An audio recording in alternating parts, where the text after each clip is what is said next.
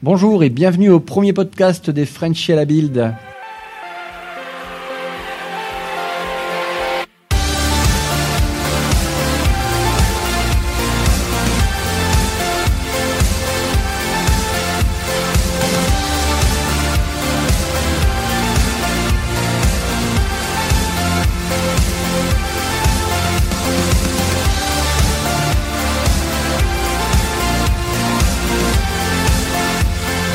Bienvenue à tous sur le podcast Les Frenchies euh, at the Build.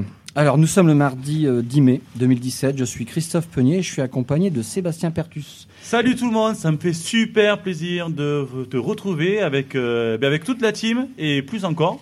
On n'a pas assez de micros pour accueillir tout le monde. On est le premier jour de la build, on vient juste de la terminer. Donc euh, pour vous, il doit être à peu près 3h du matin en France, donc vous l'aurez sûrement demain matin.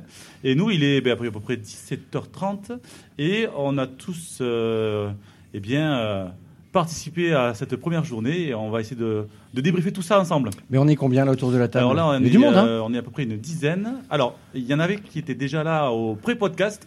Donc, euh, Alain, salut Alain. Salut. Euh, Cyril aussi, t'étais là. Salut Cyril. Hello. Ok, Adrien, salut Adrien. Salut. Et après, il y en a qui n'étaient pas là avec nous. Alors, nous avons euh, Sacha. Salut Sacha. Salut. Alors, qui es-tu, Sacha? Euh, je suis directeur technique de l'agence You Are Here. C'est une agence d'innovation digitale. Donc, on fait plein de trucs et des machins et des bidules. Ouais. T'es D'accord. basé où? À Paris, en. France. Ok. Après, à côté, nous avons la voix féminine, de la soirée. J'en balbutie tellement je suis ému. Il y en a toujours une. Hein Salut Diane. Bonsoir, Alors, qu'est-ce que tu fais de beau, Diane? Je suis data scientist euh, chez Thinker, qui, euh, qui est spécialisé en langage R, qui fait de consultance, des développements et aussi des formations à R. Le langage R, c'est tout ce qui est statistique, c'est ce qu'on travaille avec beaucoup de requêtes avec ce truc-là, non? De requêtes, pas trop, mais Non, je sais pas, beaucoup, euh, beaucoup de stats, ouais. Et D'accord. il y a une actualité de dingue sur SQL Server, notamment sur R aujourd'hui, on va en reparler. Euh, salut Benoît. Bonsoir. Alors Benoît, tu es qui? Bah, moi, je suis à la fois président de Designer Interactif, qui est une association professionnelle, euh, la, la- la principale association professionnelle de designers numériques en France. Et je suis aussi directeur UX euh, dans une agence euh, de communication éditoriale qui s'appelle Wordpil. T'es basé à Paris? Et à Paris aussi. Super. Ok, euh, merci Benoît. Nous avons après Aurélien. Salut Aurélien. Bonjour. Alors Aurélien, tu es qui? Euh, ça dépend des jours. Ah, c'est ça. c'est Euh, non, non, mais je suis artiste et développeur et euh, j'ai écrit un court métrage sur la réalité diminuée. Mais peut-être qu'on en reparlera. On parle beaucoup de réalité augmentée, réalité virtuelle, mais il y a d'autres formes de réalité, réalité révélée, diminuée, filtrée, altérée. Voilà. D'accord. Et euh, le dernier, donc j'ai dit euh, qu'il était là tout à l'heure, euh, qu'il était là au premier pré-podcast, mais c'est pas vrai, c'est Adrien. Alors pourquoi je dis ça? C'est parce qu'il m'a planté un lapin genre deux heures avant, donc du coup j'avais. bon bref. Salut Adrien. Salut, je te remercie pour cette fameuse intro. Mais je t'en prie, je t'en prie, c'est avec plaisir. Euh, donc moi je m'appelle Adrien et euh, je suis DevOps coach et évangéliste dans une banque ainsi que Docker Captain. D'accord, Dans, super. dans une banque Vas-y, allez, annonce. Ça commence par société Et général j'ai C'est un truc assez généraliste La SOG. Mais dis-moi, il y a quelqu'un à côté de toi euh, Et nous avons une guest star qui nous a fait l'immense honneur de venir, qui va parler un petit peu de son actualité et qui est donc David Catus. Salut David. Salut tout le monde. Alors David, je vais pas, j'ose pas te demander qui es-tu, mais on sait jamais, il se peut, il se peut que potentiellement un martien ne te connaisse pas et qu'il va écouter le podcast. Donc qui es-tu, que fais-tu? Alors c'est tout nouveau ce que je fais en fait. Euh, J'étais, euh, on, on va en parler, ouais. euh, mais donc si je te donne la dernière version en date, je suis responsable de la stratégie 3D pour Microsoft Ah, sur le web. Le mec il fait de la 3D depuis qu'il a 12 ans, donc autant te dire que ça me paraît à peu près normal. ok, donc voilà Christophe, on est donc une dizaine, suivant les gens qui vont arriver dans la, pendant le podcast. Il se peut que euh, nous ayons d'autres personnes qui arrivent. D'ailleurs, on en a un qui vient de rentrer là, qui est Philippe, Philippe Santenac. Hello tout le monde. Salut Philippe. Alors qui es-tu, que fais-tu? Euh, Et que bois-tu? Et rapproche-toi du micro. Je suis régional directeur du coup. Oh là, mais quel beau gosse Oh, quoi. ça fait classe. ça. Voilà, c'est le plus simple, c'est pour ça que je suis là aujourd'hui. Sinon, je suis responsable mobilité chez SQLI. Petite Chez boîte. SQLI, d'accord. À Paris. Ok, cool, merci. Et donc enfin, nous en avons un dernier qui n'est pas le moindre, mais on a gardé le meilleur pour la fin. C'est mon brother, c'est Jean-Sébastien. Salut JS. Bonjour à tous. Donc JS, euh, encore une fois, tout le monde te connaît, mais que fais-tu? Qui es-tu? Eh ben toujours euh, évangéliste technique, voilà, dans la même équipe que toi. Et, Et- plutôt ah oui, sur le vrai, sujet, oui, Ah, tout- Je l'avais jamais vu en fait. Tu sais, c'est mon brother, on est arrivé en même temps. Ah, c'est un bot, c'est pour ça. Il Voilà. n'existe pas. Eh ben, voilà. du coup, plutôt sur le sujet bot et cognitive services, donc ça tombe bien. Et voilà, Christophe, on a fait le tour de tous les gens qui sont là. Je te donne la main pour nous dire un petit peu ce qui s'est passé ce matin. Bah écoute, je te propose, c'est qu'on va reprendre chronologiquement les grandes lignes de la keynote. Allez, go La première, euh, la première keynote, Et oui, hein, parce que est ce en matin, deux jours. il y avait la keynote, notamment avec Satya et tous nos amis ici autour de la table, pendant que nous, Microsofties, nous étions dans une salle de débord, ont eu la chance d'être devant, mais alors genre à 10 mètres de, de Satya, de le voir de très près. C'était comment d'ailleurs en parlant de ça? C'était cool. C'était cool ouais. C'était proche. C'était proche. Ça vous a plu, Ça fait quoi de, de- de C'était ressentir visuel. un peu euh, la puissance du gars qui est en face de vous? Rockstar, euh, Eh ouais. tu peux le toucher. Non, quoi, mais ça, c'est. Microsoft, nous, on a l'habitude. très bien vous, placé. Merci. Ok. Allez donc, s'il te plaît. Bon, bah Satya Nadella, il nous a rappelé quelques chiffres au départ. 90% des données du cloud, alors ce qu'il nous a dit, hein, ont été générées ces deux dernières années. Euh, il nous a dit aussi, bah, les voitures autonomes, ça va générer en fait quelque chose comme 100 gigaoctets par seconde. Et d'ici 2020, il a estimé qu'il y aurait 25 milliards de périphériques intelligents. Bon, tout ça euh, pour aussi, en, en restant dans les chiffres, un demi-milliard de Windows 10. Alors c'est tout device confondu, hein, on va parler de PC, de tablettes, d'Xbox, de l'HoloLens et, et de Windows 10 mobile. Euh, euh, en fait, c'est quand même une croissance, une belle croissance aussi. Euh, 100 millions d'Office 365 installés, 12 millions d'Azure Directory. Euh, il rappelle que plus de 90% des Fortune 500, en fait, c'est le CAC 40 mondial en gros. Ouais. Hein, c'est ça. Euh, sont dans le cloud. Donc l'enjeu euh, à ce niveau-là est juste important. Donc euh, il y a insisté sur l'opportunité que ben voilà les développeurs que nous sommes, euh, ben, c'est euh, c'est vraiment maintenant qu'il faut y aller. Ça te rappelle que euh, certains, nous-mêmes en tout cas, on doit s'assurer que certains scénarios dystopiens ne se réalisent pas. C'est quoi la dystopie chef Alors la dystopie, écoute, j'ai regardé Wikiki et en fait euh, Wikiki, euh, Wikiki me disait c'est un récit de fiction euh, dépeignant d'une société imaginaire organisée de telle façon qu'elle empêche ses membres d'atteindre le bonheur. Et ben, on apprend ces choses dans ce podcast, c'est un truc de moi j'étais j'étais bluffé Ouais. en fait. Bon, il y avait en illustration le livre hyper connu 1984 de George Orwell. Ouais. Et à côté, il y avait le meilleur des mondes du roman euh, de. Oh, Exactement, 1931, qu'il a écrit au sud de la France et a été publié en 1932 pour la petite histoire. Euh, J'ai des notes de fou quand même. hein. bon, Ok, on parle un peu des annonces qui ont été faites? Allez, on commence. La première annonce, en fait, il nous parle d'Azure IoT Edge. Alors, qui c'est qui est spécialiste d'IoT qui veut nous en parler un petit peu là? Bah, D'abord, en fait, juste, juste Ouais. avant de, de- de piocher quelqu'un au hasard, au hasard hein, donc euh, préparez-vous.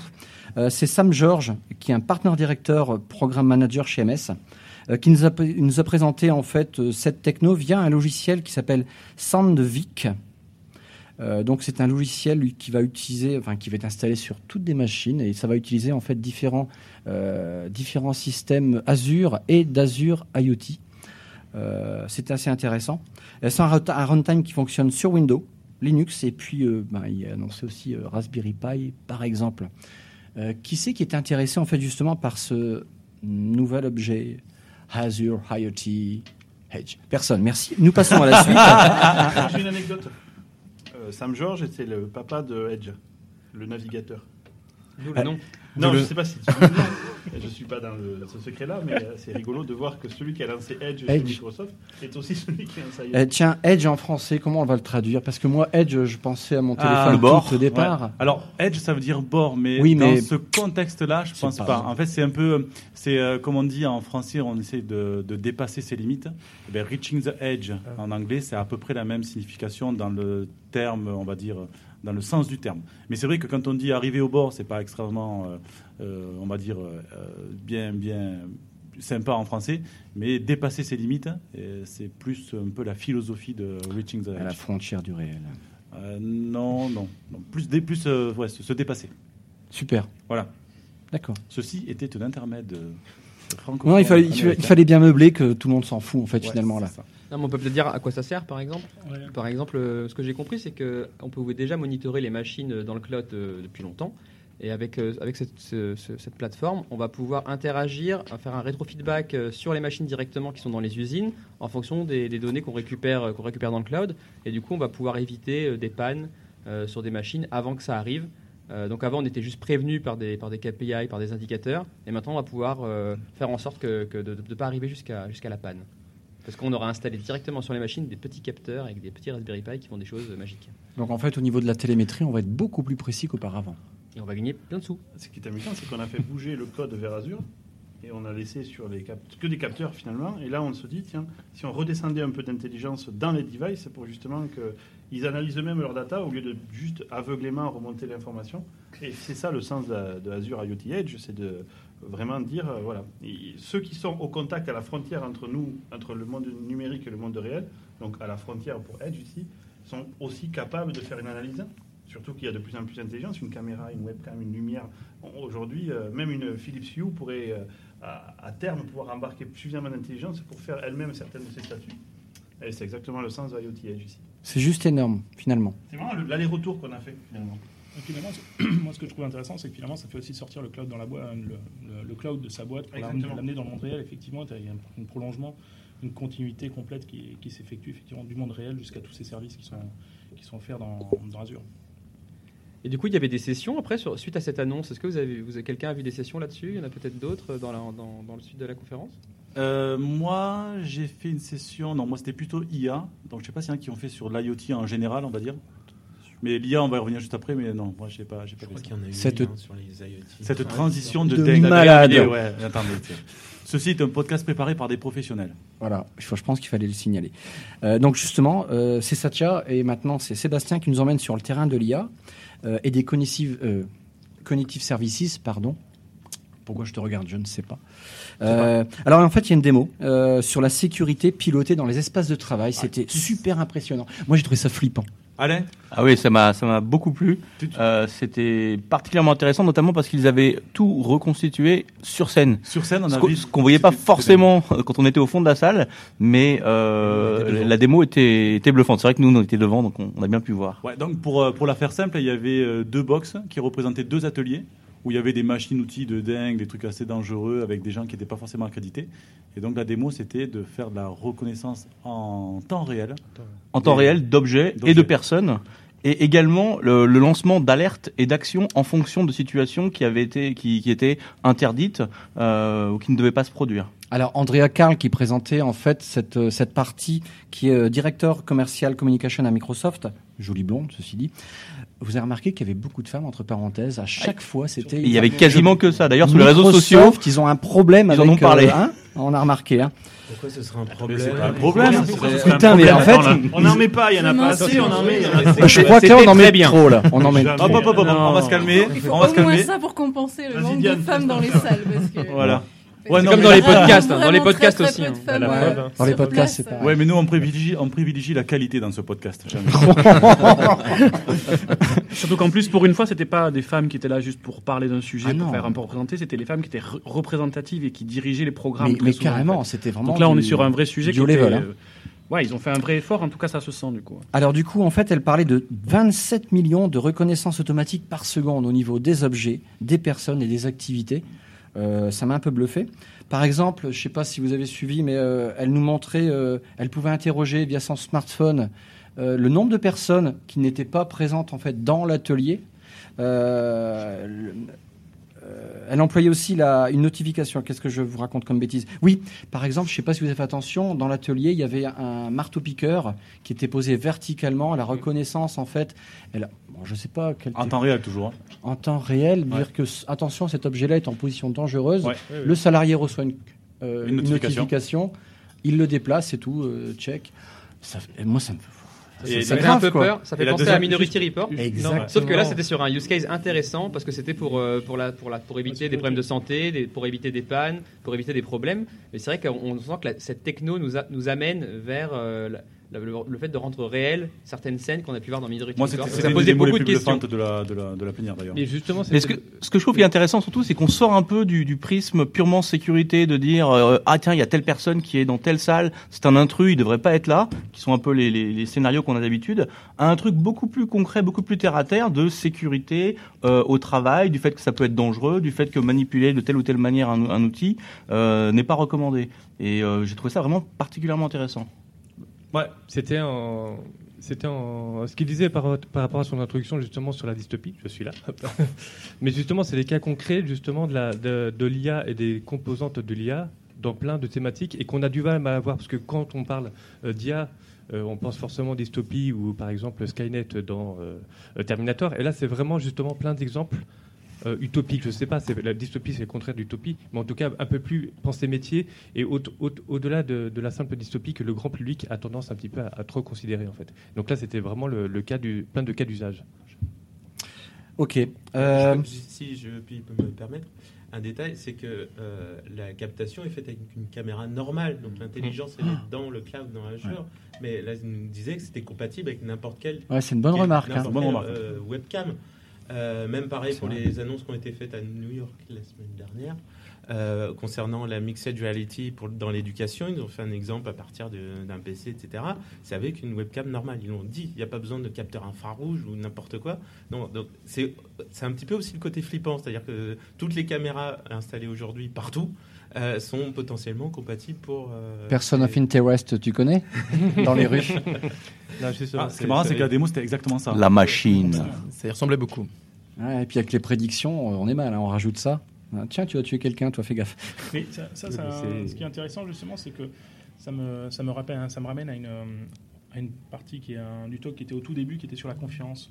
Il a beaucoup insisté là-dessus parce que finalement, effectivement, dans, dans les use cases qui sont présentés, on peut y voir des, des effets malveillants ou en tout cas des, des- des choses qui peuvent faire peur. On parlait justement de, mi- de Minority Report euh, ou de personnes of interest pour avoir des, des idées.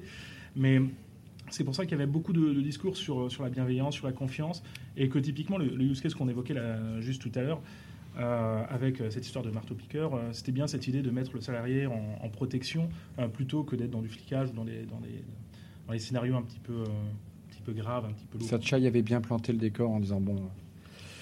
Ça on tient continue à, à parler de responsabilité même plutôt que, que de confiance. Oui, on en a parlé aussi, effectivement. Sujet vaste. Grand va- De toute façon, je pense que l'IA, on va en parler euh, pendant les trois jours. là. Ça, va être, euh, Ouais. ça va être un sujet qui va être assez redondant. Laura Jones, Laura Jones qui est arrivée ensuite sur scène. Laura Jones qui est senior product marketing manager, putain leur truc, euh, dans un décor en fait de cuisine. Ah, ça m'a fait un peu rigoler. Ouais, ça a un peu trollé d'ailleurs sur, euh, sur Elle les réseaux. était chez elle. Elle était chez On elle. la met dans sa chambre. Donc non mais on enfin, aurait- on aurait eu des remarques. On aurait mis dans la salle de bain. Du coup, on aurait mis des remarques. Mais c'est clair, mais t'es plein de caricatures On- on en fait. Qu'est-ce qui se. On passe sur le toit alors, alors, Quand elle est chez elle T'es Bah, écoute. T'es où chez toi le matin quand tu te lèves euh, dans mon lit encore. Ouais. On l'aurait mis dans le lit, on aurait gagné, je suis sûr. Ah, je pense. Alors en fait, elle, euh, elle a utilisé le produit qui s'appelle euh, le Ar- euh, Harman Kardon Invoic. JS, tu nous dis ce que c'est un peu? Eh bien, c'est un nouveau device euh, que Microsoft euh, a fait en partenariat avec Harman Kardon. Donc, c'est vraiment Harman Kardon qui le sort. Et c'est bah, finalement la réponse euh, par rapport à Google Home, par rapport à Amazon Echo. C'est une enceinte connectée avec du Cortana. Et donc, c'est vrai qu'ils ont quand même pas mal discuté autour de Cortana, de voir que aujourd'hui Cortana sort des, du, du Windows, sort du mobile, puisqu'en fait, on a déjà Cortana qui est disponible sur Android et sur iOS, du moins en tout cas aux États-Unis. Et là, on voit que ça apparaît, bien sûr, un certain nombre de périphériques, notamment ces enceintes connectées, mais peut-être demain, euh, très vite, euh, dans les voitures. Et il y a eu une petite démo, euh, notamment sur euh, où elle était dans sa petite voiture, à utiliser Cortana. Je peux me permettre du- Oui, tu peux. Elle n'a pas eu d'accident. Elle n'a pas eu d'accident, voilà. voilà. Non, il, y a eu un, il y a eu un petit acteur studio quand même qui a été fait pendant cette démo, mais c'était très sympa. Euh, et donc on voit que Cort- Cortana est, est- est partout. Moi, je- euh, c'est- Omniprésente. Alors en fait, ce Cortana dans la voiture là, c'est euh, juste un projet démo? Euh, Pour le moment, c'est un projet démo, mais il y avait eu un- une vidéo qui est déjà disponible avec Volvo, hein, par exemple. Si vous regardez, euh, si vous cherchez Volvo Cortana, euh, il y a un concept car qui est disponible d'une voiture autonome avec Cortana à l'intérieur et du Skype, et qui est assez, qui est assez proche de ce qu'on a vu finalement ce matin. Ok, petit nouvel intermède. Petit. La discrétion n'est pas. La discrétion a été, a été abandonnée dans ce lieu de débauche. Donc notre manager adoré Pierre Lagarde que tout le monde connaît, il vient d'arriver et de déboucher une bouteille. Voilà. C'est une, euh, Bravo, bravo, bravo. Non mais d'où l'intérêt de faire un podcast avec des micros et tout. euh. Nous étions dans une Du coup, cuisine. du coup, euh, salut Pierre, comment, comment ça va? Écoutez, euh, c'était juste les bruits de Ça va très bien. Ouais, ça nous fait plaisir de t'avoir dans le podcast avec une bière à la main. Une petite bière, Pierre. Ok. Bon, restons dans la cuisine. Allez, restons dans la non, cuisine. non, j'allais juste après, en fait, euh, je sais pas si vous avez remarqué, enfin remarqué, euh, si on soulève, euh, elle a fait une démo de, de, de plugin sur Outlook euh, lié avec euh, Microsoft Teams Euh, et puis il y avait une retranscription de réunion de manière automatique. Vous vous souvenez un petit peu de cette partie En ça? utilisant le Microsoft Graph. En utilisant Microsoft Graph. Ça, c'est mon bébé à moi. C'est vrai, bah alors tu vas nous en parler Du Microsoft Graph? Non, Bif. je m'en vais. Alors, le Microsoft Graph, c'est une, une API qui permet d'attaquer toutes les incents de votre Office 365, qui permet de récupérer les utilisateurs, les groupes, les calendriers, les fichiers, etc. Et dans une API et Même unifiée. au-delà de, de, trois- de- Ouais. 365. Oui, tout à fait. ouais. On peut même rajouter des services euh, propres et euh, voilà, des services même euh, de, de- de sociétés externes qui peuvent s'intégrer au Graph. Petite, petite parenthèse juste, et puis je te laisse la parole. Euh, ce que veut dire Sébastien, si vous ne savez pas, c'est parce que initialement, tu avais développé pour ton compte, il y a au moins 10 ans, 15 ans, c'est ça Le Microsoft Graph? Pas une petite histoire comme ça Non, C'est pas ça toi me dit qui avais rien. fait ça en- Non, ça me dit rien. Tu m'as donné C'est ça un un jour, que- toi, David? Quelqu'un de chez MS qui avait fait ça, ça me dit quelque chose, mais je sais plus qui, je pensais que c'était toi. Non. Tu voulais dire? Ouais, en fait, euh, Microsoft Graph, euh, ça en a peut-être pas l'air comme ça au premier abord, mais je pense que ça va être la colonne vertébrale de pas mal de choses. Euh, parce que euh, finalement, justement, ça permettait de, de- de- de proposer une, une, intér- une continuité des interactions entre les, les différents devices. Dans la démo, justement, à un moment donné, elle parlait euh, à l'intervenante avec, euh, avec le, le device d'Arman Cardon, mais ensuite elle prenait sa voiture et en fait, il y avait une, une- une logique de conversation, d'interaction qui, euh, qui se faisait dans la continuité, même en sautant d'un device à un autre. Euh, et je trouvais que ça, que ça c'était assez important, justement. Donc ça, ça fait effectivement partie d'une nouveauté, c'est qu'on a rajouté la notion de la notion de device au graphe. Et euh, ça, c'est euh, c'était une des nouveautés annoncées. Et effectivement, ces scénarios de continuité, on les avait un petit peu sur la partie euh, Office où euh, j'ouvrais un document et puis quelque part je le rouvrais sur mon téléphone et j'étais au même endroit. Et cette continuité, on va effectivement l'avoir euh, partout. Et euh, le bon exemple, c'était de pouvoir avoir cette continuité d'expérience, quel que soit le, le que je vais utiliser. Et euh, j'ai trouvé cette démo qui était vraiment exceptionnelle. Il parlait Et, de conver- context- de conversation, et je crois, contextuel d'ailleurs. aussi, en fonction justement. Non, mais c'est vraiment l'idée qu'on est euh, peut-être demain, on aura tout le temps une IA omniprésente avec nous, quel que soit le device, tout au long de la journée, et contextuel par rapport au lieu, par rapport à la, la voiture, ou peut-être demain le bus, etc. Et la réponse sera justement euh, en fonction de, de notre activité, enfin de ce qu'on fait, etc. C'est pas du flan puisque ça s'appuie sur la technologie ROM, le projet ROM précisément, euh, que Ah développeurs euh, peuvent, euh, pourront bientôt utiliser et qui permettra justement de vous aider à avoir des API qui permettront de faire naviguer tout un contexte entre différents devices, iOS, Android et Windows. C'est une annonce pour demain, c'est ça? Non, non, ça a déjà été- Ça a déjà- ça a déjà été annoncé. c'est ça, annoncé. Oups. Alain Cortana, vu que tu es quand même GDG, c'est ça? GDG, oui, oui. Parce que bon, Cortana, du coup, il y a. quoi, GDG Ok, ok Google. Alors, ok Google, en fait, ils ont fait déjà ce truc-là, non? Oui, en partie, mais euh, non, mais c'est intéressant de, de- de découvrir un peu plus euh, euh, ce qu'on peut faire euh, avec Cortana justement. Euh, J'ai d'ailleurs assisté à une des sessions par la suite sur comment développer euh, les skills euh, sur Cortana. Euh, petite déception pour moi pour le moment, c'est qu'apparemment c'est surtout quand on utilise des commandes vocales et que la partie purement textuelle euh, n'est pas encore supportée partout. Euh, ça va venir, bon, mais euh, mais sinon, globalement, euh, très, très intéressant, beaucoup de scénarios euh, intéressants à implémenter. Alors, il faudrait comparer un peu par rapport aux autres. Cortana, tu avais juste entendu parler? Non, non, je, je connaissais un petit peu plus, mais j'avais pour le coup jamais testé. D'accord. Séquence émotion juste après. euh, Ah, ça, à l'américaine, j'ai envie et de dire. sérieusement, moi Ah. j'étais vraiment ému et Ah, moi, super. m'a- euh, ça m'a limite euh, tiré une petite larmouillette à la Donc fin. c'est le projet Ouais, Emma. Projet Emma. Donc améliorer la, la vie des gens qui sont atteints de la maladie de Parkinson, qui va peut-être tous nous arriver. Non, mais en fait, c'est quand même. J'ai trouvé ça génial. Non, bah peut-être quand même, on sait pas. C'est ça ou Alzheimer, alors. euh, Ouais, faut choisir. Tu sais, là, franchement, j'hésite. hein. Euh, euh, donc en fait, c'était euh, une anglaise. hein, je crois que c'est Microsoft UK, puisque euh, Ayan Tsang, putain, impossible à dire, qui est Ouais, Innovation Director. Euh, Cambridge. Ouais, voilà, c'est ça. Donc, vu Ouais. Et la, la pauvre madame charmante qui était appelée Emma, ben, je dis la pauvre, non, pas du tout, euh, Lunton, Emma Lunton. Et en fait, le principe, euh, le principe, c'est qu'elle est atteinte de Parkinson et euh, elle travaille dans le design. Ouais, ce qui est dommage. Elle a travaillé, enfin, elle nous a fait voir qu'au départ, euh, ben, elle tremblait énormément pour avec son crayon. Et qu'elle n'arrive pas à écrire son nom. Et en fait, c'est une sorte de Microsoft Band 4, quoi. hein, c'est une sorte de bracelet qui va vibrer et qui va corriger en fait ce tremblement en temps réel. Exactement. ça Ouais. Et à la fin, elle arrive à écrire correctement son nom euh, sans fou, trembler. fou, fou. Et même ligne ce qu'on voit, c'est. Ouais. Bon, c'est mots- la séquence émotion parce qu'elle est venue sur scène à la T'as fin. vu et les, ouais, sur scène, elle était, elle était euh, limite Voilà. à pleurer. C'était hein. assez blottant. ouais. Au Heureuse. départ, elle fait un prototype avec, euh, je sais pas, un Raspberry, je suppose, ou un truc comme ça. Et à la fin, ils l'ont, euh, ils l'ont créé complètement pour faire un, euh, un bracelet. Et dès qu'elle met son bracelet, ben, son, son- sa main arrête de trembler. C'est assez. euh, Et ils ont, ils ont donné son nom au bracelet en plus. Et, ouais, et elle a donné son nom au bracelet, ouais, puisque la, cette jeune demoiselle qui est, qui est designer s'appelle Emma. Je crois qu'on on va mais, faire rêver plein mais de... au-delà de ça, du coup, même si c'est un push marketing et qu'on se dit, ok, c'est un peu facile d'aller taper sur le côté Parkinson, et en plus c'est une femme, et ça nous a tiré la larme à l'œil très américain, comme tu disais tout à l'heure. À la limite, on peut s'en foutre un peu de ça et de se dire juste que c'est quand même une super histoire qu'on raconte, dont la technologie se positionne ici pour résoudre un vrai problème qui peut effectivement toucher beaucoup de personnes. Donc, même si c'est potentiellement un peu, petit peu cheesy au côté marketing du terme, c'est quand même un positionnement qui est intéressant sur le côté euh, qui, et ça va avec le discours qu'on avait tout à l'heure sur le côté euh, faire confiance avec la, à la technologie et montrer en quoi la technologie peut répondre à des vrais problèmes demain en fait pour des Oui. vrais gens. en fait. Je sais pas si vraiment les gens ont pris ça pour un côté marketing en fait. Je pense que l'émotion elle a été naturelle à le cœur tous. de quoi. Pierre qui venait de parler, il n'y a pas de cœur. Je me suis pas laissé avoir par la- l'aspect euh, émotionnel. Par contre, ce qui m'a plus intéressé, c'est l'aspect créatif de la solution. On n'aurait pas pensé, on, imaginait peut-être que ce serait une tablette qui corrige l'écriture, etc. Non, en fait, c'est un device physique qui va lui, euh, lui faire des impulsions, des, petits vibra- des petites vibrations avec des Je suis d'accord moteurs avec sur le Au bras. début, je croyais que c'était un truc qui allait compenser. Voilà, mais euh, je crois que je suis pas le ouais. seul en plus, j'ai entendu. Mais voilà, c'est des petits moteurs branchés. Enfin, le truc bricolé, elle l'a soudé elle-même, elle nous a montré, c'était super intéressant. Parce que- Et je pense, enfin, je sais pas comment elle est venue à cette idée-là. C'est ça qui est Bah, intéressant, c'est le côté c'est- créatif. Euh, plus que de la surtout techno. ouais, ouais. Bah, c'est- moi, je, je connais un peu le milieu des mondes de, de makers. C'est vraiment Ouais. l'intérêt, c'est de donner du pouvoir. Alors, je sais pas comment on dit ça en français. euh, de empowerment. c'est vrai- Oui, oui, non, mais c'est pas en français, c'est pas. mais effectivement, c'est tu as, à disposition euh, Raspberry Pi, euh, euh, euh, conditions de service. Qu'est-ce qu'on en fait de tout ça, justement, pour résoudre des soucis, euh, des, des problèmes, je veux dire, par exemple?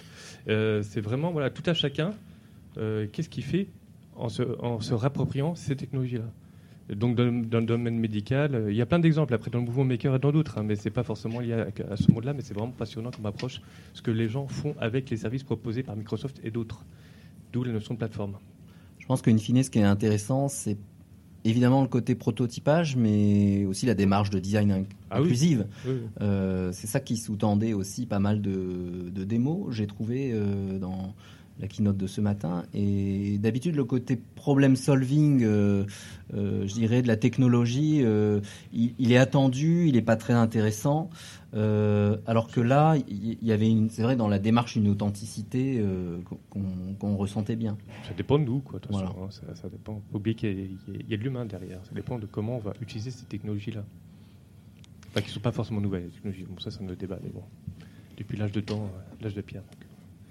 On continue. Euh, Allez, on, continue. on va passer maintenant euh, à d'autres sujets plus euh, terre à terre, on va dire. un peu plus dev. et Terre à terre plus, euh, Oui, ah bah oui c'est J'aime bien. avec terre à terre. Mais tu, sais, Ah. tu sais, tu sais, euh, Christophe, le cloud, ça, ça, c'est des gros bâtiments quelque part. hein. Quelque part. C'est bien ancré sur la terre. Donc Scott Guthrie, l'exécutif VP, ça veut dire- je sais pas ce que ça veut dire VP. Vice President. Ok, formidable, ah oui. Juste sous sa tire. Ah, c'est c'est bien placé quand même. Hein. C'est le- Point de chou.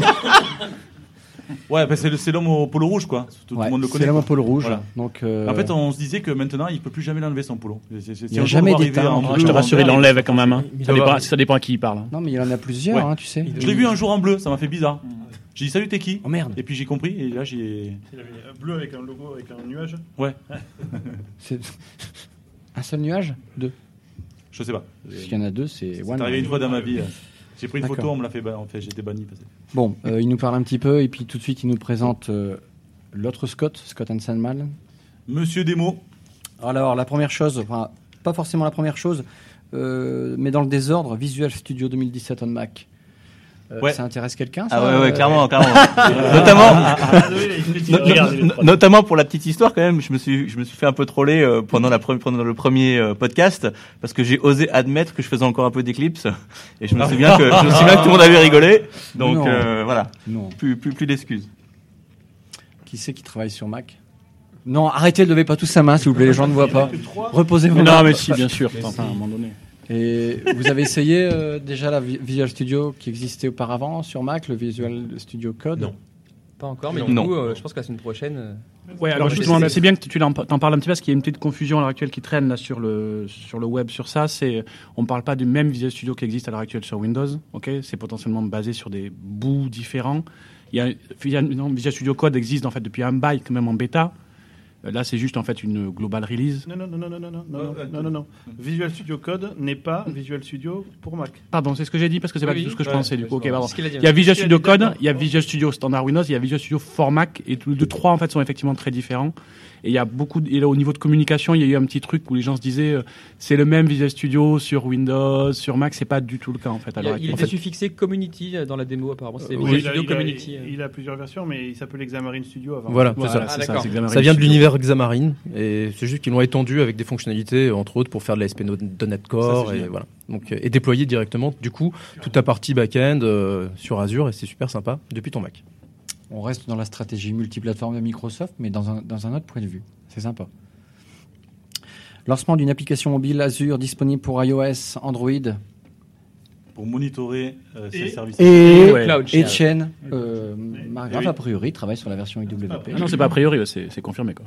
Oui, Moi, ça n'a été l'attends- annoncé. Je l'attendais euh, sur scène, hein, Ça franchement, n'a ça a déçu. pas été annoncé sur la plénière, mais Pourquoi on l'annonce en primeur sur le podcast. Donc, euh, la version IWP de l'application mobile pour monitorer ses services Azure et sera aussi disponible. Scott a refusé de le dire ou quoi Il fait la tête? Euh, alors euh, la petite histoire, je pense que c'est pas tout à fait terminé, donc ils ont pas, ils l'ont pas annoncé tant que la- l'application n'est pas finalisée. quoi. Donc, à parler ben, d'application mobile, et ils ont parlé d'une application mobile pour, pour gérer toute la partie Azure plateforme.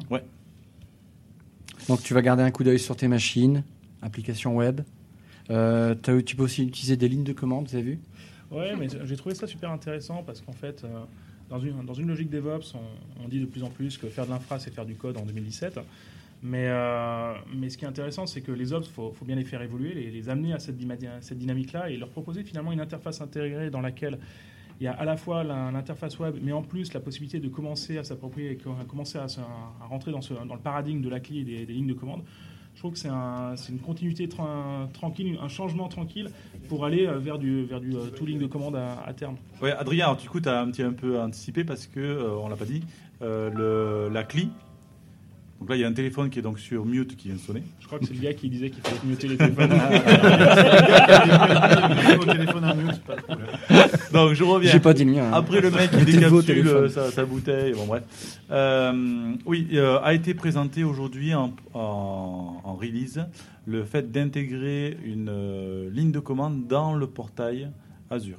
Donc on lance la, ligne- la ligne de commande, on est automa- automatiquement authentifié et on peut directement lancer des commandes euh, via un shell qui est intégré à votre browser. Et dans les apps. Et aussi dans l'application. Voilà. Donc c'est vrai que Scott il rigolait en disant que bientôt le dimanche en train de manger vous pouvez faire du SSH sur votre euh, tenant Azure depuis votre mobile, c'est assez sympa. Ouais, je suis pas sûr de faire ça tous les, tous les jours, mais bon. C'est clair. Ouais. Non, c'est sympa. Non, non, c'est bien, c'est très bien. Cyril, tu travailles un petit peu avec Azure. Oui, Ça t'intéresse là, ce qui vient de sortir là? Je pense que je vais le tester pour, euh, pour me marrer et le montrer à mon chef. Mais par contre, euh, Ça va pas te faire marrer je- après je- tout de suite. Tu sais, je, je suis pas sûr de l'utiliser pour l'instant tous les jours, en tout cas la ligne de commande, sachant qu'on utilise beaucoup euh, bah, du coup VSTS pour tout ce qui est déploiement. Mais du coup, à travers cette appli, je pourrais peut-être quand même faire des choses à travers euh, Azure et peut-être même VSTS, qu'il y a des liens qui sont en train d'être créés entre les deux.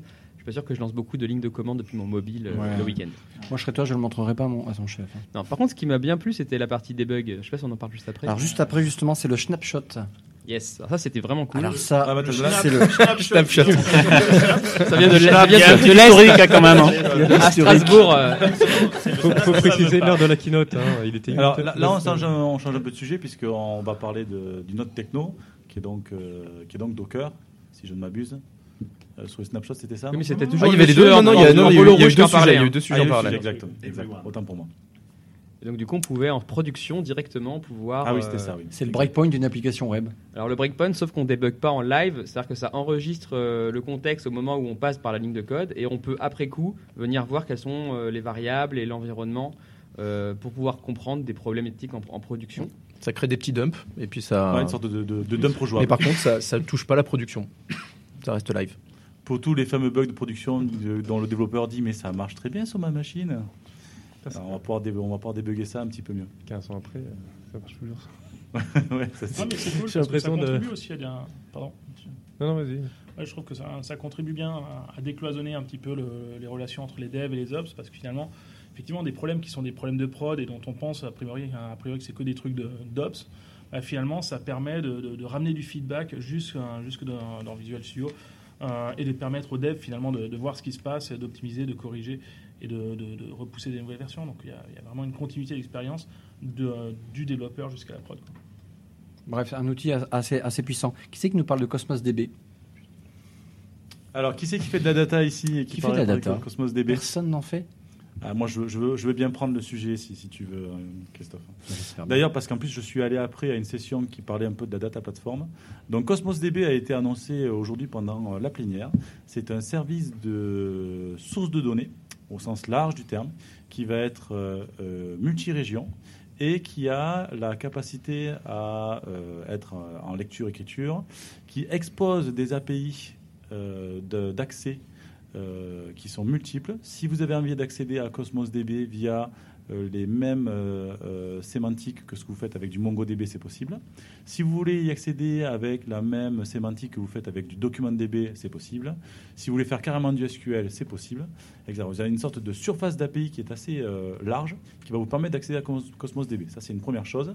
Et la deuxième chose, c'est qu'ils ont réussi à implémenter un système de, sources de données qui euh, est ce qu'on appelle ACID, c'est-à-dire que si jamais vous faites une transaction, elle est, euh, elle est soit entière, soit complètement rollbackée. Et en plus, elle sera, elle est euh, répliquée sur toutes les régions où vous aurez déployé votre, source de données. Donc c'est un, truc- assez impressionnant parce que avec les décalages horaires, avec le temps qu'il faut pour faire transiter une donnée d'une région à une autre, on est capable de garantir en moins de, je crois, c'est 10 millisecondes, je crois, que votre donnée est répliquée partout. Donc c'est assez, euh, c'est assez impressionnant. Et j'en ai discuté avec Alain. Et je crois que Google a sorti à peu près la même chose il y a 2-3 mois. Alors oui, c'est assez intéressant. Ça rejoint pas mal euh, le, le- le produit que, que Google a lancé euh, à Cloud Next il y a effectivement deux mois, euh, qui s'appelle Cloud Spanner. À ceci près que visiblement le- la version de Microsoft va supporter des, des types de, de bases de données, enfin plus de types de bases de données. Donc reste à un, un spectre plus plus large. Mais c'est c'est assez intéressant de voir les, les, les- Là- les là, on big peut- players comme ça euh, Ouais, sortir des produits euh, très très innovants et plus ou moins en même temps. Ça veut dire qu'il faut, faut pas se leurrer. Ça fait quand même des années, à mon avis, que, que et Google et Microsoft travaillent sur ces technos et, et d'arriver à maturité plus ou moins au même moment, c'est. Ouais, maintenant, on arrive à allier le meilleur des deux mondes, c'est-à-dire entre le, le côté euh, on-premise, proximité, relationnel, euh, acidité, etc., et le côté euh, scaling, tout ce qui est document, tout ce qui est NoSQL, dans une sorte de repository global et qui sera mondial puisqu'il sera répliqué, et en plus avec euh, des propriétés acides qui sont assez Et intéressantes. en plus, on va pouvoir choisir l'API de base de données qu'on veut utiliser. Pour, pour, pour faciliter le- le- pour les développeurs l'utilisation de cette nouvelle base de données, on pourra choisir si c'est une API DocumentDB, une API MongoDB, une API autre. Ouais, on va ça. pouvoir choisir aussi son, son type de modèle de données. Mm. Et si on va plutôt avoir euh, colonne Family, euh, etc. Ouais, modèle Donc, document, etc. Non, non, vraiment un super sujet. euh, J'ai hâte d'avoir une session complète sur le sujet, je t'avoue, Christophe. Euh, il y avait aussi un sujet qui était intéressant sur le produit, en, en tant qu'avoir justement des, euh, choix et des, possibilités. Moi, j'ai bien aimé tout ce qui était lié à la consistance, en fait. Parce que souvent, le choix il est un, petit- peu binaire entre euh, quelque chose de très consistant ou éventuellement consistant. Et, euh, là, on, passait vers un monde où tu avais cinq niveaux de granularité assez variés pour répondre à des use cases très différents. Parce que ce que- ce que- ce qu'expliquait le speaker, c'est que le monde ne se résume pas à ces deux cas de figure. Et souvent, en fait, les, les end-users, ils, se retrouvent sur des, cas qui se retrouvent un petit peu à cheval entre ces deux mondes. Et ils peuvent trouver quelque chose de plus fin qui réponde à leurs besoins, euh, plutôt que de devoir de cho- choisir de, de façon binaire, en fait, entre consistant et éve- éventuellement consistant. Alors j'en profite euh, euh, pour euh, aussi parler, puisqu'on est dans le monde de la data.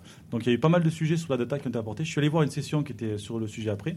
A été annoncé aussi en plénière quelque chose qui me plaît beaucoup, c'est MySQL et PostgreSQL en SaaS, donc MySQL as a service et Postgre as a service, qui va permettre de directement instancier eh bien, un serveur MySQL qui sera redondé et répliqué, et d'y avoir directement un pointeur dessus pour pouvoir l'utiliser, comme on le fait aujourd'hui avec SQL Database ce qui est plutôt euh, super sympa. Donc ça c'est plutôt euh, une très bonne chose. Et dans la session euh, sur laquelle j'ai assisté, qui avait donc lieu après, a été annoncé aussi d'autres choses qui n'ont pas été données pendant la la plénière, notamment ce qu'on appelle les Azure SQL Database Manage Instance, qui sont donc une sorte d'instance managée, qui est un peu l'intermédiaire entre l'AVM et SQL Database, et qui va permettre globalement de, via autre chose qui a été annoncée, qui, qui s'appelle le Azure Data- Database Migration Service, qui va permettre de migrer une base de données on-premise avec tout ce que peut contenir comme service une base de données on-premise, que ce soit euh, SQL CLR, que ce soit euh, R, que ce soit Python qui est embarqué directement dans ce nouveau, euh, dans cette nouvelle euh, type de base de données. Et ils ont pris un exemple qui est super sympa, qui est donc euh, un exemple, euh, j'oublie le, euh, j'oublie le nom. Mais c'était sympa en tout cas. Ouais, c'était c'était super sympa. Aujourd'hui, quand on pose une question sur le web, on va sur Stack Overflow. Voilà, ça, je vais y arriver. Et donc Stack Overflow, c'est pour ceux qui ne savent pas, moi je ne savais pas, ils ont une offre pour les professionnels. C'est-à-dire que vous pouvez avoir un Stack Overflow on-premise pour votre euh, société. Et en fait, ils ont fait la démonstration d'une société qui a donc un Stack Overflow euh, on-premise et qui directement le migre dans euh, cette fameuse Azure Database Managed Instance. Ça, c'était plutôt, euh, plutôt sympa. Et après, on a parlé de R. Donc là, je vais de suite me retourner vers Diane, qui depuis tout à l'heure, elle s'était à moitié assoupie. Donc, euh, C'est pas vrai. c'est pas vrai. Et donc euh, j'ai vu qu'il y avait euh, donc on pouvait faire du R dans SQL Server avec la version 9.1 avec des scripts Python. Et là j'ai pas tout compris là.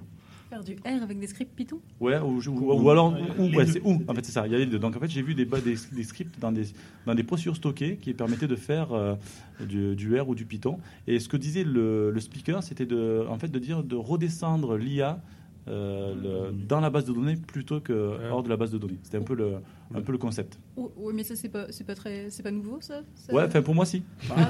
Ah, chez Microsoft, ça vient de sortir. Et tout. quoi. Non, ça date, de, ça date de septembre déjà, je crois, non? Il me semble. Enfin, Oui, oui, enfin, que, que R soit dans, euh, dans SQL Server, oui, je veux bien, mais que le, le concept même de redescendre l'IA dans la base de données, euh, c'est quelque chose qui est assez, euh, enfin, en tout, en tout cas pour moi, qui était assez, assez nouveau. Mais bon, euh, bah, je, l'avais déjà vu. En, fait. voilà, ok, bon, ben, next. en démo d'ailleurs dans les locaux de chez Microsoft aussi. C'est vrai Ah bah, Ah bah voilà. Ça fait plaisir. Ah bah voilà. A sauvé les meubles. Alors, ce qu'il y a, c'est que nous n'avons pas la connaissance absolue chez les Technical Evangelistes, surtout euh, moi. Et, et donc, je ne savais pas ça. Adrien, euh, Visual Studio 2017 plus conteneur, t'as un peu regardé ça T'as un peu écouté euh, ce qu'ils ont annoncé en fait euh, l'intégration de Docker, tooling? Toi qui es spécialiste un petit peu Docker. Ouais, effectivement, j'ai un, un petit peu suivi ça. J'ai trouvé que l'intégration était, était assez bien faite, qui permettait effectivement des Visual Studio de, de- de pouvoir construire, en fait, de, de définir les, les- conteneurs qui allaient porter les artefacts de l'application et puis ensuite pousser tout ça vers le cloud sur Azure. C'était vraiment une belle intégration. Et en plus, ça fait vraiment écho à la, à- à la posture en fait, de Docker sur le marché qui, qui, se- qui s'appelle souvent le build chip run, qui, qui- qui consiste à avoir une, une expérience utilisateur, du, enfin du développeur, euh, de la construction des artefacts du travail très en amont jusqu'au delivery du produit et, et son utilisation en production. Donc, euh, donc ça, c'était vraiment assez bien fait. Qui a suivi les services Fabrics? Ok. Ok. C'était ta journée quoi. Ouais, c'est ça. Dans les services fabriques, c'est surtout pour tout ce qui va être, euh, bon, pour ceux qui ne savent pas, tout ce qui va être instanciation de microservices, euh, tout ce qui va être serverless avec Azure Function, etc. Donc ils en ont parlé un petit peu. Euh, Il y a deux trois nouveautés sur Azure Function, mais qui cassent pas non plus trois pattes à un canard. Donc voilà, je pense que c'était un, bon rappel de dire qu'il y a effectivement un service fabrique et que euh, demain, d'ailleurs, c'est ce que dit Satya d'ailleurs, je crois, dans son introduction, que demain, ça fait partie, ça sera en tout cas une composante de, comment est-ce que va fonctionner nos systèmes informatiques. Microservices, serverless, ce sont deux termes qui sont euh, en tout cas à la mode ces temps-ci. Je ne sais pas, mais en tout cas assez à la mode. En fait, les architectures serverless, elles s'inscrivent vachement bien dans, la vision justement qu'exprimait Satya. D'ailleurs, il en a parlé lui-même hein, de, tout ce qui était serverless parce que euh, au-delà de la, question de l'architecture serverless, derrière, c'est tout ce qui est event-driven programming et, finalement l'IoT euh, dont il a beaucoup parlé, cette connexion finalement au monde réel et qui permet de, créer des flots d'événements, qui permet de remonter de l'information et d'en redescendre vers le monde réel.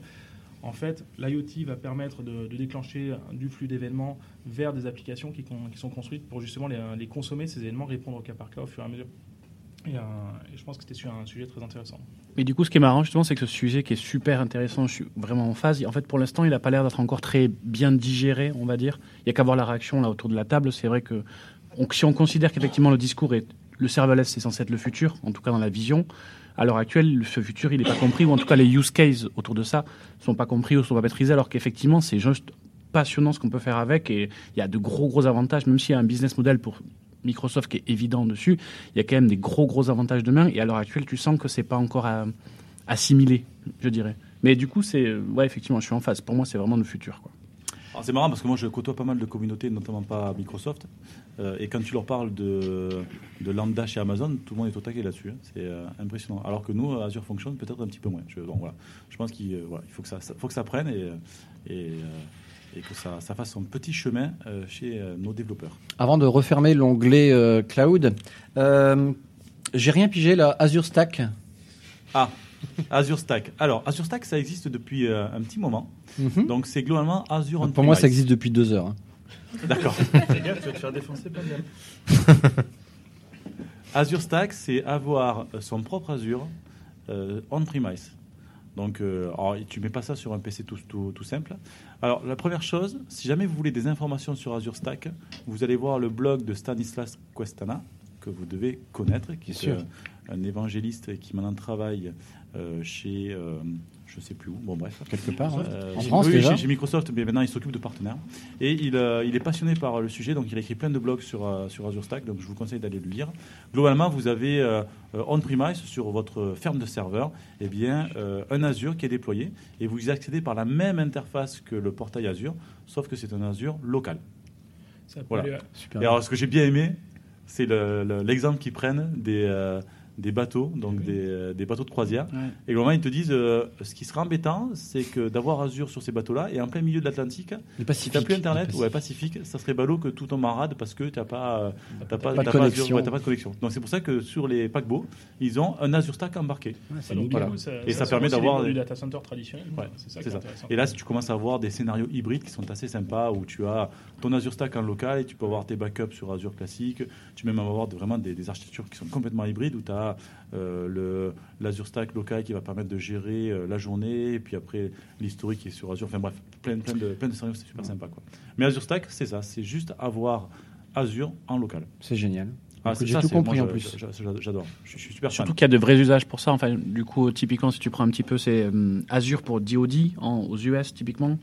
Euh, demain en, en Allemagne, en Asie également. Tout ce qui va être plateforme pétrolière, c'est des usages qui sont aussi vachement intéressants demain de pousser. Euh, Il y a des vrais sujets sur ça et qui sont en fait beaucoup plus courants que ce qu'on imagine. Il y a à l'heure actuelle, c'est euh, sans vouloir trop faire le pitch sur Azure Stack, ce qui est super intéressant, c'est le côté. euh, demain, il n'y a pas de il n'y a pas beaucoup de gens qui vont avoir se dire je veux tout mettre dans le stack demain de suite et encore moins sur la problème de sécurité. Par contre, demain, tu vas avoir des gens qui vont te dire je voudrais peut-être y aller un petit peu sur ça et gérer un peu l'entre-deux. Et ça, c'est une vraie solution. Quoi. Et puis surtout pour nous, demain, en tant que dev, il y a le côté euh, ça marche euh, en haut, ça marche en bas, ça marche entre les deux, ça marche partout en fait.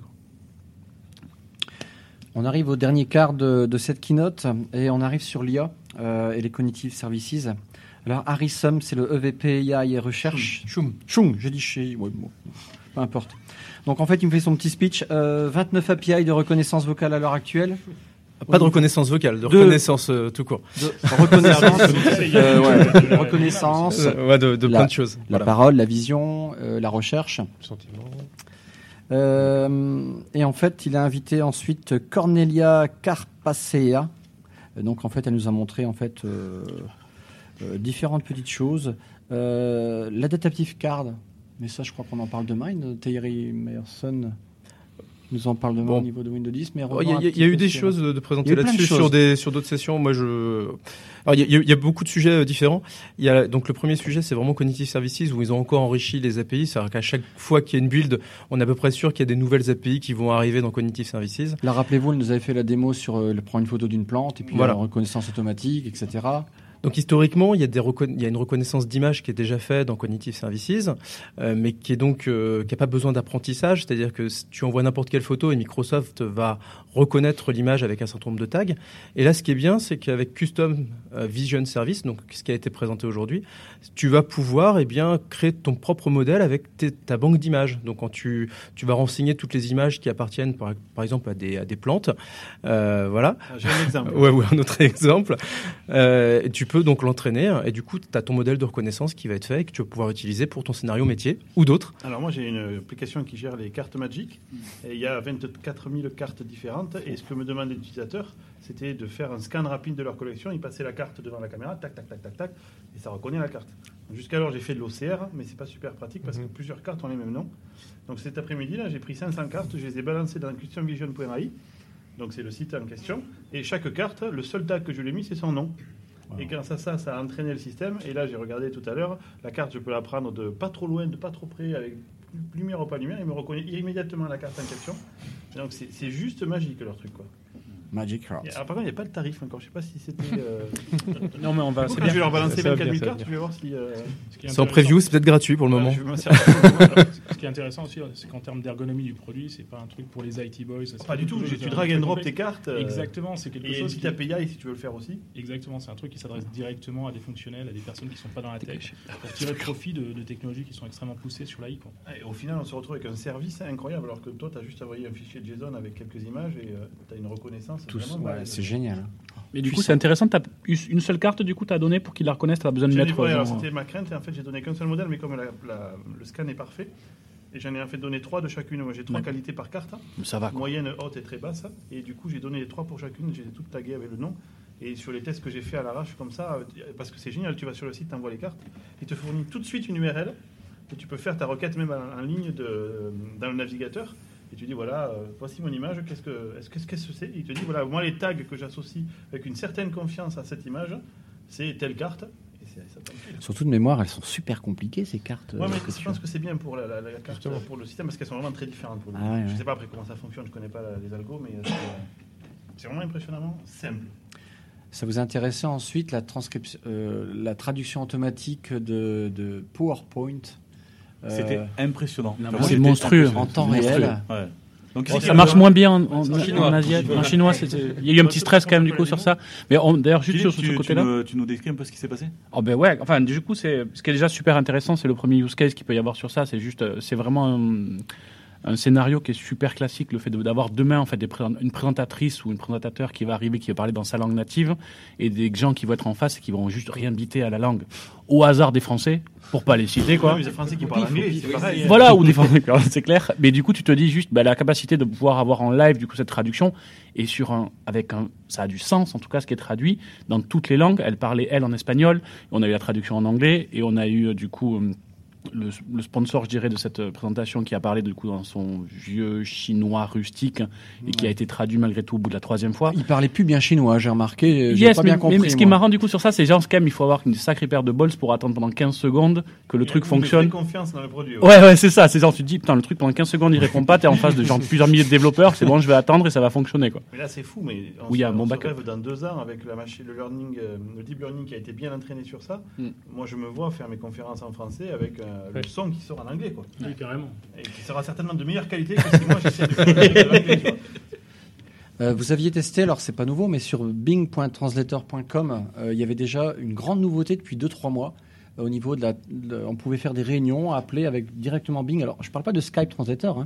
Euh, sur- vous irez voir. Vous faites translator.bing.com et ça fait trois quatre mois. Ils l'ont fait. Ils ont fait revoir cette interface. Et c'est lorsque nous avions en fait euh, le smartphone où on pouvait taguer. Et bien ça, ça venait de, de ce site qui était déjà en ligne depuis pas mal de temps. C'est microsofttranslator.com. Pardon, je l'ai mis à l'envers. Il n'y a pas Bing dedans, il me semble.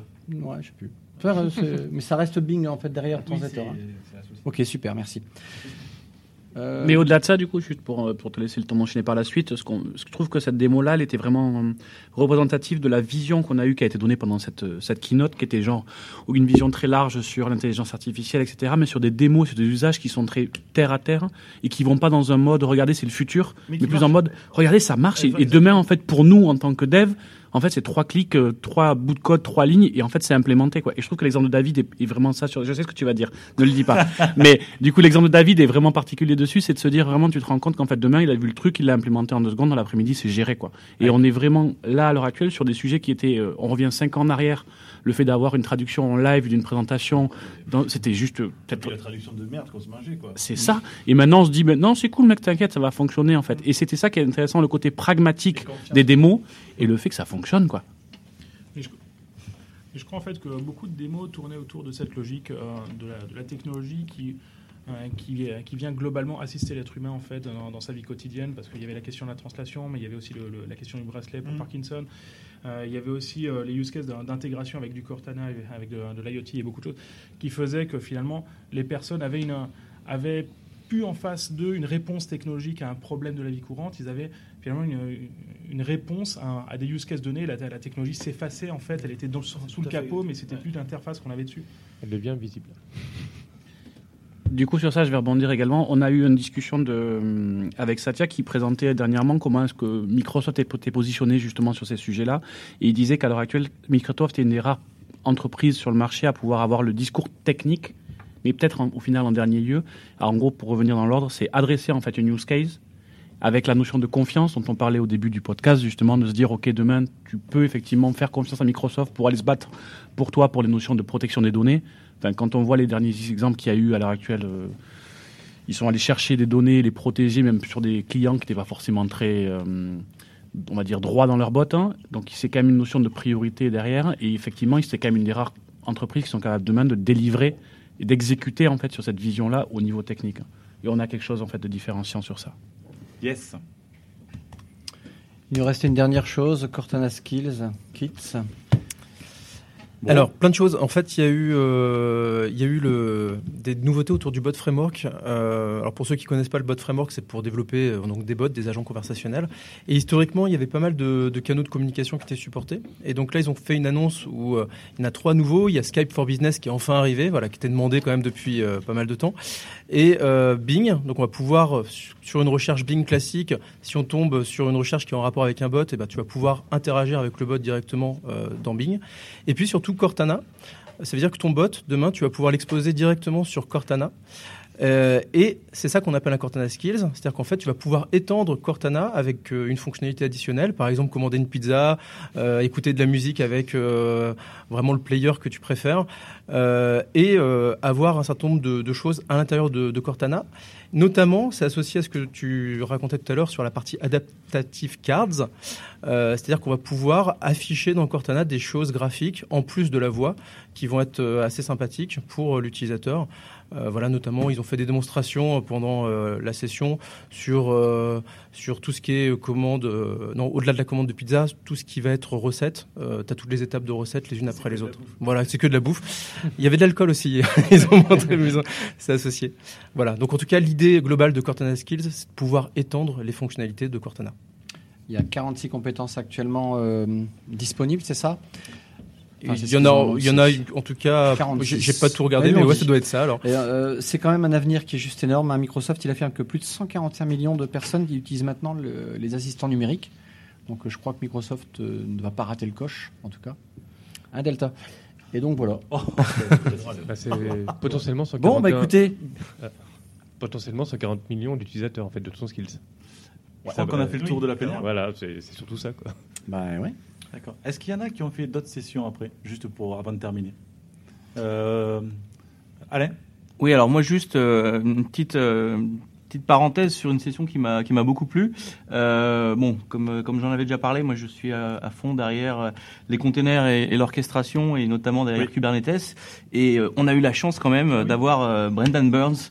Euh, sur scène, euh, qui a présenté un peu ce qu'étaient les containers, l'orchestration, qui a fait des démos euh, fait des de, annonces de- de- particulières de Kubernetes. Alors, juste pour, pour la petite précision, ce qu'il faut savoir, c'est que Brendan Burns est un des cofondateurs de Kubernetes, qui a rejoint euh, Microsoft euh, l'été dernier euh, et qui a visiblement poussé pas mal pour que Azure supporte euh, supporte euh, Kubernetes. Et moi, ce qui m'a surtout bluffé, c'est de voir euh, les démos qu'il a faites euh, de, Kubernetes sur Azure Container Service.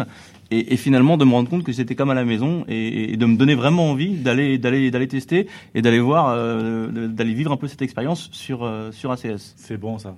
Euh, D'accord, donc Kubernetes. Après, est-ce qu'il y a eu d'autres sessions Donc moi, je suis à voir Data. Platform, je l'ai déjà raconté. Dans la session dont, tu parles, il a, notamment parlé de Draft, qui permet, euh, par exemple, sur- on a, on a beaucoup d'applications, il y a des centaines de millions d'applications dans le monde, elles sont pas toutes sur Docker. Et donc, il disait comment on fait pour que des équipes puissent prendre en charge Docker sans forcément être formées et maîtriser le, sujet. Et donc, Draft, c'est- un nouveau produit qui est en preview, hein, c'est pas quelque chose qui est pérenne, qui, est, en production aujourd'hui, c'est en, cours- en cours de dev, mais ça fonctionne déjà. Ça permet de prendre n'importe quelle application, a priori, c'est son but, de pouvoir détecter la technologie et les frameworks utilisés et de générer automatiquement euh, les fichiers nécessaires à Docker pour pouvoir le faire euh, fonctionner et le faire tourner dans, Kubernetes. Du coup, je crois que c'était vraiment intéressant de pouvoir ouvrir la techno Docker à, une, part de, tous les développeurs qui, qui aujourd'hui ne maîtrisent pas encore euh, la plateforme.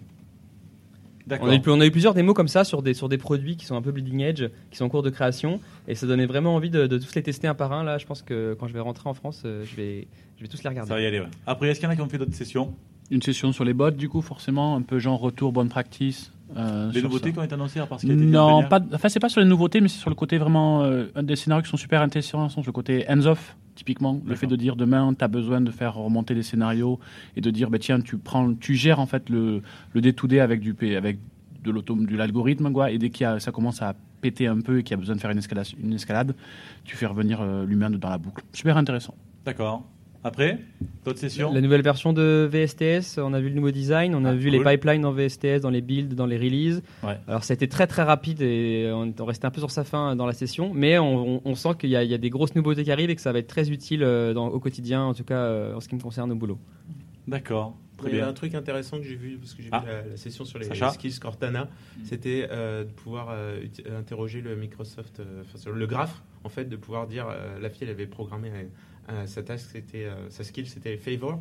Euh, demande à, euh, dans mon réseau, hein, je sais pas, j'ai besoin d'aide d'un designer. Ouais, une trouver- gestion de l'identité Voilà. qui, est de- qui est incluse. euh, Et qui incluse Cortana répond, enfin, ce qu'on veut, mais c'est genre, est-ce que tu veux que je commence à euh, lui écrire un mail pour lui demander un service? Donc ça trouve dans le réseau, dans le graphe de mes contacts, quelqu'un qui va pouvoir répondre à ma problématique. Ça, je trouve ça que c'était c'était un bon use case. ça. Merci LinkedIn, c'est ça, non? Ah, Non, mais c'est peut-être. c'est de la data, hein, faut tout s'intègre. Super, merci à tous. Demain. alors on se demain, c'est la suite. Oui, demain c'est la suite. Et demain, je, alors euh, je ne sais pas, je crois que Terry Myerson est sur scène. Ouais, Oui. ouais, tout à Hein, fait. David Oui. Donc je pense qu'on va parler. Donc s'il y a Terry, il y a Windows. Ah oui, Voilà. forcément. Demain, c'est le keynote Windows. Il y a Demain, que notre Windows. de la réalité mixte, peut-être? Ah, je ne sais pas. Bah écoute, il y a des chances, non? Il vaut bien en parler un jour. Hein. Donc aujourd'hui, globalement, pour résumer, c'était IA Azure. Demain, c'est Windows. Donc on se retrouve, euh, ben, nous tous, demain euh, pour débriefer. Euh, voilà. Ouais, bah écoutez, avant de se quitter, un petit coucou à tous les auditeurs. Oui. Euh, il faut n'hésitez pas à réagir avec le, sur euh, tous les réseaux sociaux avec le hashtag MSBuild. Euh, et puis bonjour à tous les fidèles auditeurs des podcasts, donc euh, par ordre alphabétique. AOS, ARS Community, donc euh, gros merci, big up à Aurélien qui nous prête le matos. ouais, Devaps, devaps.be et Lifetile, lifetile.fr, qui tous les deux relaient le, sur leur flux respectif ce podcast. Exact. Euh, qu'on peut du coup lire facilement avec l'application Podcast, une Ah application qui est maintenant, euh, en fait, ouais, le code a été mis Ah en tiens, open ouais, source, euh, pour, si pour, euh, pour terminer, David, tu nous dis un peu podcast? Oui, podcast. On a vu que tu l'avais mis en, en open source Oui. Et tu fais pas du vrai MVVM Non. Non mais ça, sans déconner. Je suis un garçon pragmatique. Ouais, ah, j'adore. Il m'a appris ce mot un jour. C'est vrai. C'est vrai. D'ailleurs, si vous voulez contribuer, l'application est open source. Voilà, donc podcast, c'est l'application officielle UWP euh, de podcast sur la plateforme Microsoft, donc euh, dont David est l'auteur et qu'il a mis en open source il n'y a pas longtemps. Alors c'est amusant parce que plein de personnes cassaient les couilles pour euh, rajouter des fonctionnalités. Et donc j'ai dit, bah, Bah. aidez-moi. Ah ouais, on va vous aider, super. Je vais open source. Oh, puis, en fait, maintenant, euh, je trouve que, eh, finalement, je trouve qu'elle va super bien et puis ouais, qu'il n'y a plus besoin de fonctions. Il y a des gens qui me disaient, est-ce que tu peux le traduire dans Ça vient pas du code. Chiche, chiche. Bah, Je vas-y, sais même hein. pas s'ils sont allés le voir. Je veux Si, bien si, qu'ils me si, disent non, ton code est moisi, euh, démerde-toi, mais c'est même pas le cas. En tout cas, c'est cool de mettre en open source. Et IWP Toolkit Alors, UWP Toolkit, c'était mon bébé, donc euh, que j'ai lancé il y a un an, qui est aujourd'hui utilisé par euh, beaucoup d'applications sur le store, euh, mais que j'ai dû laisser derrière en, en bougeant dans mon nouveau travail. Bien mais qui est toujours ouvert, qui est toujours supporté, que Microsoft soutient. Euh, c'est Nicolas Métulev, mon ancien collègue, qui euh, est le nouveau patron de- du Toolkit aujourd'hui. Il y a un super carrousel dedans. C'est vrai. Et un drop shadow tool fait par JS que je regarde. Bon. Bah écoutez, à demain. À demain, et puis Merci, nous, je pense que ce soir, on a un programme chargé. hein, donc, on va euh, On se va. retrouver, je On crois, euh, pas loin du Space Needle, si j'ai bien compris. Voilà, donc, euh, petit, euh, petit big up aux Français qui nous écouteront demain matin pendant que nous, on fera un gros dodo. Et on se retrouve tous demain après une deuxième journée à la build. Merci à tous et à bientôt. Ciao, ciao. Ciao. Au revoir. Ciao. Bye bye. Bye. Bah,